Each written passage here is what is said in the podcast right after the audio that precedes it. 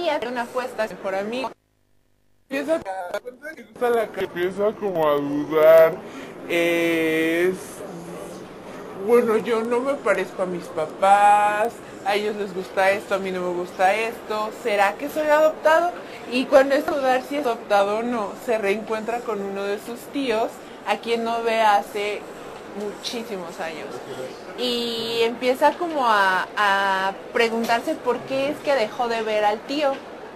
Y ahí hay un misterio porque le dicen que sus papás, como este chico Emilio empieza a investigar y los papás le dicen, bueno, lo que pasa es que tu, tu tío mató a, a, tu abuelo. Y el, el niño quiere investigar si de verdad mató al abuelo, porque él dice, es que mi tío no puede haber matado a mi abuelo. Como esta persona puede haber hecho tal Exactamente.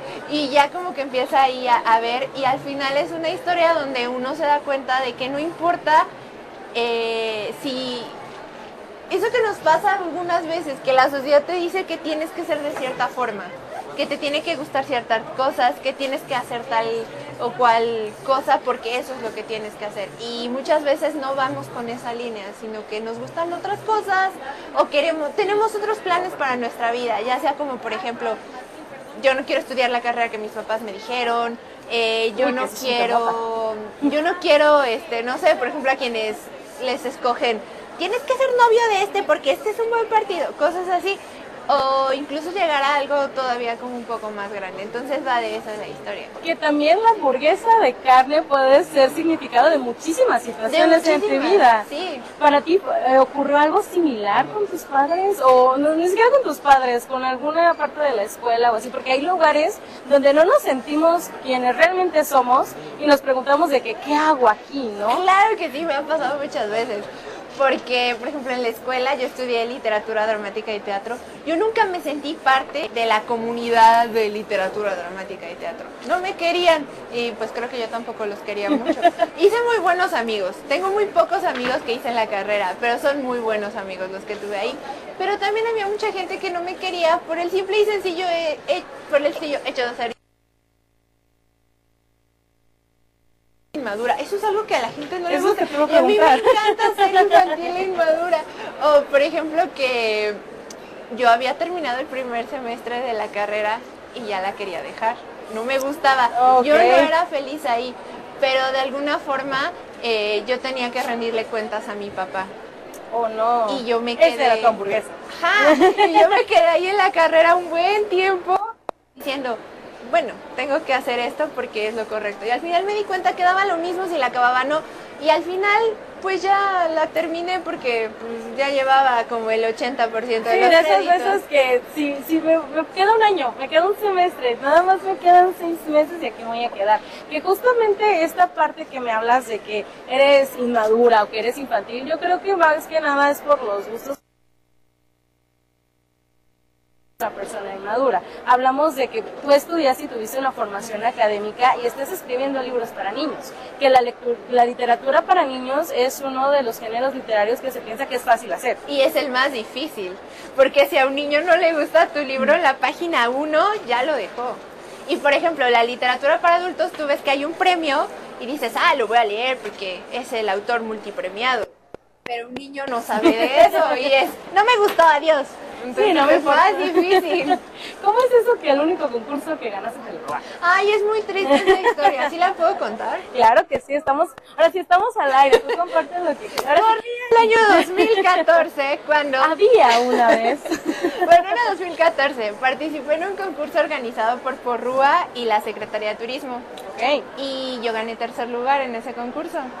Apareció en todos los medios que yo había ganado el tercer lugar y me dijeron, el libro ya va a salir publicado pronto. Y pasaban y pasaban los meses y el libro no salía. Y un día me llaman, yo estaba en la, en la universidad y me llaman y me dicen, es que el libro ya está publicado, ya puedes ir a comprarlo. Era la primera vez okay, que yo claro. iba a publicar algo. Y yo dije, bueno, y mi mamá fue y lo compró. Y llegó en la noche a mi casa y veo que decía que yo ya no era tercer lugar, yo ya era mención honorífica. Y de tercer lugar Oh, ponían a otra persona. Total que para no hacerte el cuento largo, me dijeron que me quitaron el premio por ser mujer por tener 21 años en ese entonces y por ni siquiera tener la carrera terminada, porque todavía estaba estudiando. Y por eso me quitaron el premio. Eh, me había ganado una cantidad de dinero, no me la dieron. Yo ya estaba endeudadísima. Sí, claro, porque dije, ya ya gané, gané". voy a gastarme ese dinero. Pero no lo tenía y nunca lo tuve. Terminé en depresión, estaba estudiando música en ese tiempo. Porque a la par que estaba estudiando Sí, claro. teatro me metí a otras cosas. Y yo iba a reprobar los exámenes y fue un drama, pero afortunadamente salí de eso. No, pero Y estamos- seguí publicando. Sí, justo. Porque yo ya iba a decir como, no, pues es mi primera experiencia, fue horrible, ya no quiero seguir en esto. Pero no, seguí escribiendo y aunque yo creo que han sido más veces las que me han rechazado libros que las que me los han aceptado. Pero aquí está Sonata. Pero ahí está No, pero aquí está Sonata. Y quiero, quiero preguntarte Ajá. esto de ser mujer joven en la literatura. Porque es como, uno, ya tiene caras. uno, ya tiene la experiencia suficiente como para escribir un libro, ¿no? Que la Ajá. experiencia, entre muchas comillas, o la edad. Y dos, la mayoría de los autores son hombres. Entonces, ¿cómo ha sido ese proceso para ti? No vas a tener las mismas oportunidades. Pues yo creo que nunca me he detenido a pensar en que no voy a tener las mismas oportunidades porque yo sé que puedo y que escribo bien. Me ha costado mucho creérmela. Pero hoy, no sé qué día es, a 30 de noviembre de 2023, te puedo decir que sé que escribo bien. Sí, si no, no tuviéramos este libro de aquí. Entonces, sí me con mucho trabajo llegar a ese punto, pero porque muchas veces no depende de lo que escribes. Cuando, cuando mandas a concursos a un dictamen, eh, depende de la opinión de una tercera persona, Claro. de un jurado que está buscando algo en específico. Pero creo que nunca me he detenido a pensar en que estoy en desventaja por el hecho de ser mujer. Por el hecho de ser joven es un poco extraño, no que sea difícil, siento que es extraño porque ahorita ya no tanto, pero en años anteriores yo estaba como en ese, en ese medio entre soy fan Oh. y soy autora. Era como, yo quiero ir a la firma del libro y estoy así como loca esperando al autor. Pero ya también soy autora, entonces ya me tengo que moderar tantito. Entonces fue complicado La pasar- profesionalidad ante todo. Sí, fue pasar de una cosa a otra. Y aquí Betty también tiene una experiencia ahorita de estos días. De que estamos como medios y estamos como de que, oh sí, cuéntame más, pero a la vez eres fan y por eso vienes a la FIL. Claro. O sea, vienes a esperar encontrarte con tus autores y que te firmen y todo eso. Y ahora tú estás aquí también en la firma de libros. Sí, y por ejemplo, a mí si veo un autor siempre es como de, ay, quiero una foto, pero no se la voy a pedir porque me da pena. Pero también me toca que hay veces que, que llegan niños, chicos, jóvenes, adolescentes, adultos, viejitos y me dicen, ¿me puedo tomar una foto contigo? Y yo, ay, sí, claro. Digo, ¿y por qué no tomo esa actitud cuando yo quiero que tomarme una foto con otro autor? Sí, porque pues es muy diferente estar de Sí. este lado al lado de allá. Y me Sí. comentaste que estudiaste música, pues se Sí. llama Sonata. ¿Cómo es que implementas la música con la literatura? Yo creo que tengo tanto la música como la literatura muy juntas. Yo no puedo escribir si no tengo música. Ok. La música es una parte fundamental de mi vida. Eh, hasta hace dos años yo tocaba el violín. Ya no lo puedo tocar hoy, ¿qué porque pasó? me lesioné el cuello. Oh, no, de la posición de estar Ah, aquí. es que tuve que cargar en peso muerto a mi papá porque se enfermó de COVID y lo tuve que llevar al hospital. Entonces lo cargué mal, me clavé un mueble en la espalda, me dio un tirón acá y ya no puedo tocar. Pero toco guitarra, un poco de piano y doy clase en la escuela de artes donde enseñan música, estudié música, entonces yo creo que me fijo mucho en la musicalidad de las palabras. Creo que cuando una vez alguien me dijo, y creo que tiene toda la razón, que cuando uno entiende la música, puede entender la vida. Porque es, creo que es casi lo mismo. Una melodía empieza de cierta forma, va tomando una, no sé, una trama y en el final, y todo eso es como una metáfora de la vida. Entonces, creo que la manera en la que yo analizo la música de cualquier tipo eh, me ayuda a entender la vida y a plasmarlo en los libros que hago. ¿Y cuáles son ahora sí tus músicos o tu género predilecto a la hora que escribo? A la hora que escribo. Mm, Yo creo que ay, este estudio muy te pone a Koski, a Tolkien". No, sí me gusta mucho Tchaikovsky, es mi compositor favorito. Pero lo que más escucho es como música, no sé, grupos como Paramore, o Oh, Panic! at the Disco, Fall Out Boy. Éramos emos en el 2000. Bueno, nunca fui emo, pero me gusta la música emo.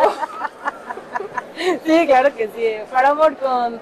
Ay, no recuerdo cómo se llama esta canción que salió Crepúsculo. Claro que sí, toda Ah, nuestra sí. generación pues conoce como ese tipo de, De música, música. porque pues, ahora sí crecimos con ella. Sí. Y además de aquí en Edelvives sí podemos encontrar tu libro ya fuera de la Feria Internacional. Fuera de la feria está, lo pueden encontrar en línea y me parece que, es que creo que ya estaba agotado en algunas librerías, pero Qué ya bueno. en librerías, en algunas todavía deben de tenerlo, en otras sí está agotado. No, y que eso habla muy bien de que cómo estar siendo recibido tu trabajo para los niños y para los papás. Que sí, recordemos que, bueno, yo aquí en Confusión Musical soy la que anda tras los libros infantiles, pero sí siempre me dicen que es uno de los géneros más difíciles de escribir, más difíciles de editar, porque el niño es el, es el mayor crítico de la Sí. literatura. Al- eh, tú que estás este, también dando clases, ¿cómo es ya tu relación y que puedes ahora sí acumularlo en este tipo de escritos o en tus trabajos? Pues es que yo me llevo muy bien con los niños, no sé por qué. Siempre van y me cuentan toda su vida y luego llego y, o sea, voy llegando yo al salón así con muy, muy... Y, Miss, ¿qué crees? Te tengo un chisme. Yo también, yo también. Y se ponen a contarme toda su vida y me llevo muy bien con ellos. Y algunas cosas que me cuentan me parecen muy graciosas. Por ejemplo, una Los niños son muy historia... recurrentes. Sí, por ejemplo, una historia que acabo de, bueno, que ya escribí este año hace algunos, algunos meses y que parece que me la van a publicar. Eh, el nombre de uno de los personajes de un peluche lo tomé, le dije a una de las de mis alumnas, ¿me das permiso de tomar el nombre de tu peluche para en el peluche de mi personaje? Y me dijo que sí. Porque es un nombre muy bonito. Yo, spoiler, ¿cómo se llama? Se llama... Mm, no, no te voy a decir. Que esperemos a que se lo publiquen. Sí, hasta que me lo publiquen ya diré cuál era el nombre. Que ¿Qué también... tal que me lo roban? No, no, no. Eso me dolería. Bueno, leemos Pepe el peluche mientras, no para que no sepamos cómo.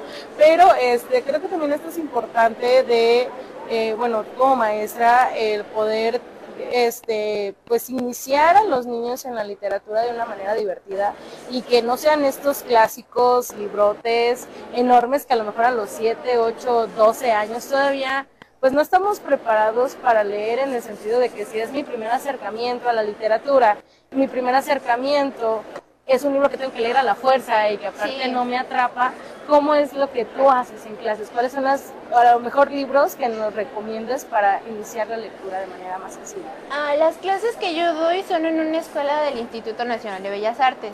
Es una clase que justo en el plan de estudios dice que es jugar, aprender el arte jugando. Entonces, eh, como tengo que ver temas de literatura, música, teatro, música, artes visuales, fotografía, mitología, todo eso, eh, dentro de lo de literatura escogemos un libro cada año y lo leemos. Yo escojo el libro de todo lo que yo leo. Yo digo, este les va a encantar. ¿A quién escribí? No. Eh, y ya este, ellos lo leen, pero hacemos actividades. Jamás les hago un examen. Es como, ah, una vez estábamos leyendo un libro y les dije, bueno, vamos a pensar el menú de los monstruos del libro. Y ellos ya me hacían su menú. O, por ejemplo, vamos a diseñar la máscara de tal personaje. Y cositas así. Y yo les digo, o sea, si no te gusta el libro, se vale decirlo. Y siempre resulta que empiezan leyendo, yo les digo, vamos a leer más o menos hasta tal página, si se quieren pasar lo pueden hacer, si quieren leer menos no hay problema. Y siempre resulta que los se terminan el libro mucho antes porque les encanta. Entonces, ah, también a veces les leo cuentos en clase y pues como que trato que sean libros que a ellos les parezcan divertidos, que, que hablen de situaciones que a ellos les pueden llamar la atención. Y como ya conocen aquí, Sonata de Sofi, este, ya llegaron más ejemplares aquí a Del Vives. Ahora sí, córranle, porque ahora sí ya nos dijeron que ya se acabaron en librerías. Entonces esperemos una reimpresión. ¿Dónde podemos encontrarte en redes sociales? ¿Cómo te encontramos? Ah, como Sofi con dos Fs. Eh, así es. Como Sofi con dos Fs, así en todas las Sí, redes o sea, sociales. Sofi con dos Fs y luego con letra con dos Fs. Ah, ok, Así. para que no se equivoquen. Muchísimas gracias De por nada, esta gracias entrevista. a ti. Y pues, este, ya saben, aquí Sonata en Edelvives. Vamos a seguir aquí en la Feria Internacional del Libro. Todavía nos falta darnos una vuelta porque no hemos dado la vuelta en la Feria Internacional. Entonces, muchísimas gracias, Sofi. Gracias a ti. Regresamos a cabina. Yo sigo sonriendo. Yo sonrío mientras. ¿Y se pudo? Pues esperamos, seguimos en vivo. Yo le sigo bailando. ¿Listo? Sí. Va. Ah, ¿Me pasas el llave?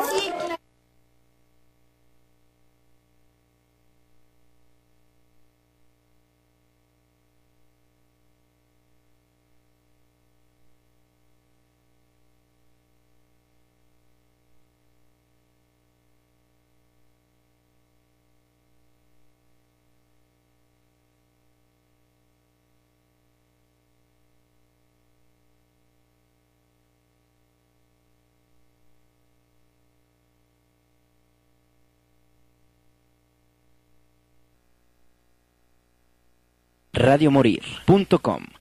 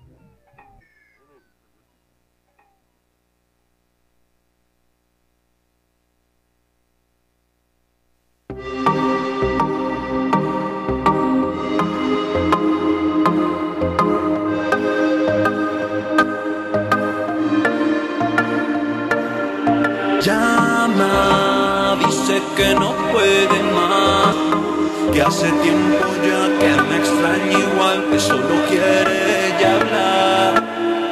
Llega, nada de eso va a pasar. Miénteme otra vez para poderte ver, sabes que así me va a gustar. A veces siento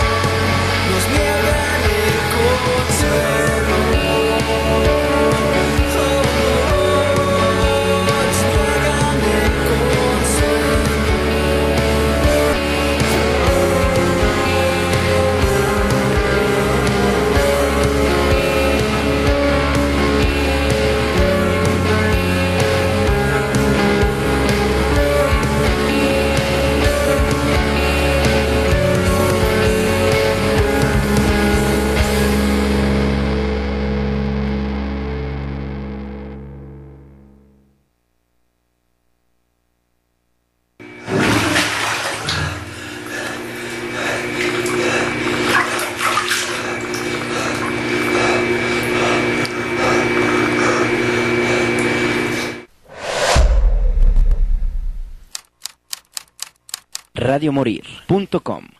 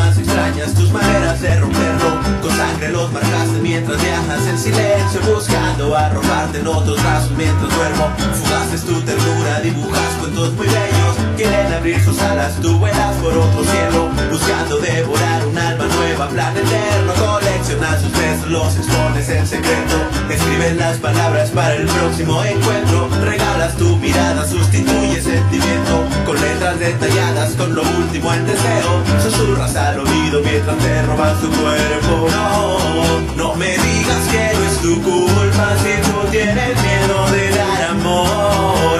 Dime dónde firmo renuncia. Pues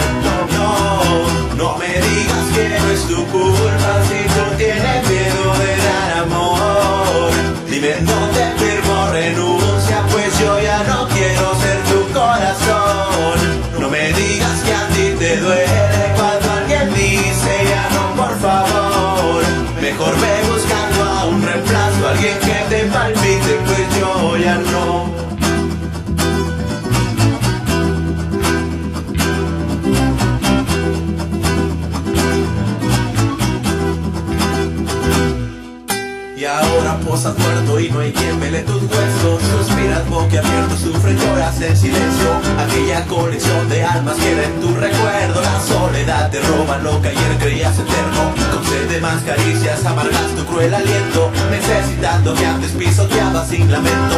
Desconoces que fuiste tú quien agotó su sueño Ahora ya no brillas, has perdido tu reflejo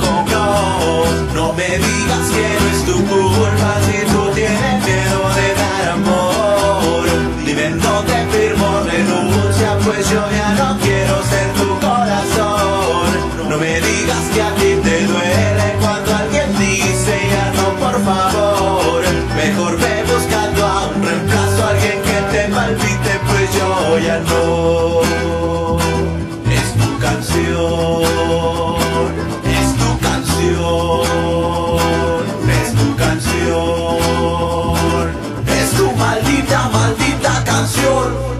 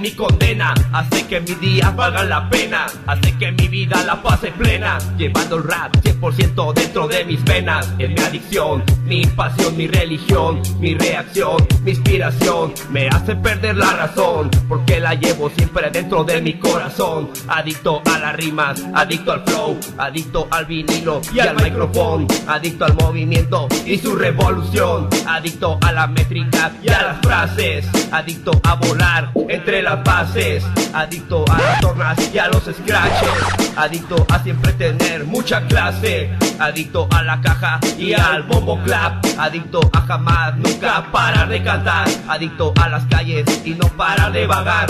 Adicto a notorios y a Seguimos adictos parados en nuestra libreta. Muchos quieren componer sin saber que no la fletan. Tengo que dejar en claro, loco, lo que me apasiona. Porque lo que estoy haciendo, estoy formando mi corona. Una vez más, mi equipo representando lo que vengo aquí escribiendo. Lo nuevo que está sonando en la calle de mi colonia Sentiré la gloria con una cerveza en mano De esa llamada victoria hip hop. En la pena siento que nadie me frena Lo le llamo sudor, quiero tener una condena con el rap Nadie me va a parar por lo que siento. Estoy enloqueciendo, loco, me siento contento. Cuando me expreso, esto aquí nadie va a parar. Si son mis ideales lo que vengo a presentar. Mi clan, Rosca y el B27 es la familia. Con los que 77 el drone viene a la pandilla. Esa es mi adicción, no le encuentro sanación. Las letras son el suero que acumula mi dicción. Una receta hoy les doy para la sanación. Y no es weed ni drug, solo es poetización. Una aguja que inyecta tinta sobre el papel. El motor que gira y gira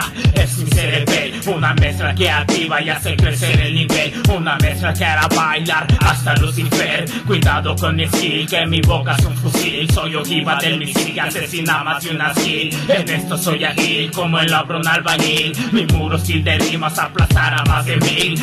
Esos que vendieron su culo por las views. Cambiando el hip hop por el trap mierda new. El es que su cura es mi view. En esto del hip hop nosotros somos Dios. Nosotros somos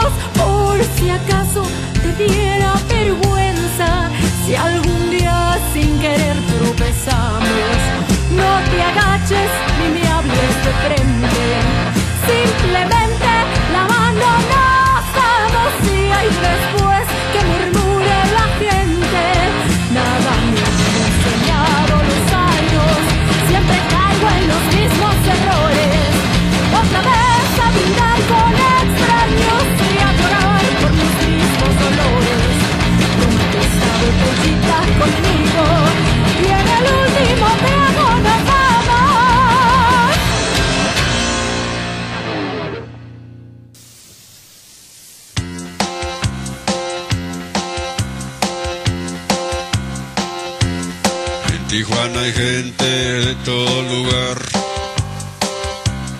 Somos como hermanos sin diferenciar.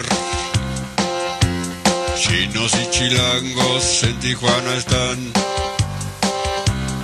Los negros y gringos y también los gay. Su avenida Chaca es la revolución. Aunque a mí me gusta más el Coahuilón.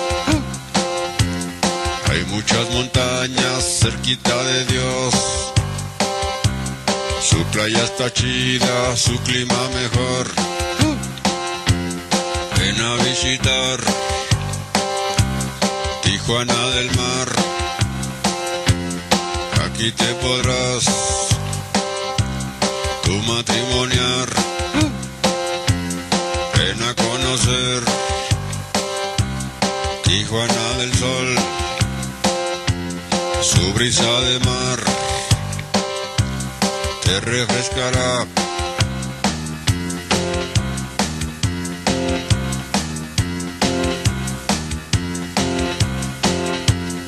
Hay algunos narcos, dicen por acá,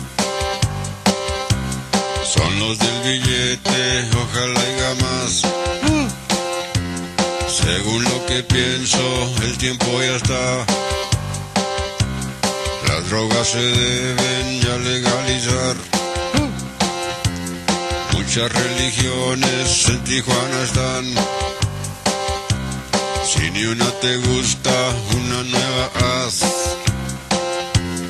Hay mucho marica, no lo he de negar. Yo ando con uno y ese bar.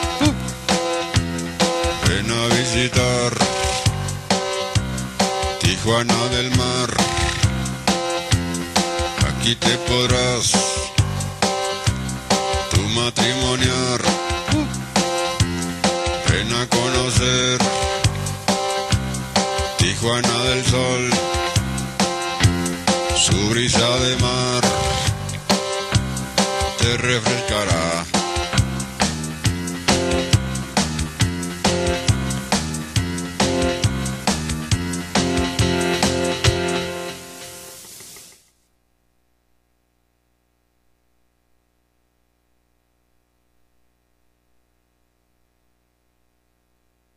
radiomorir.com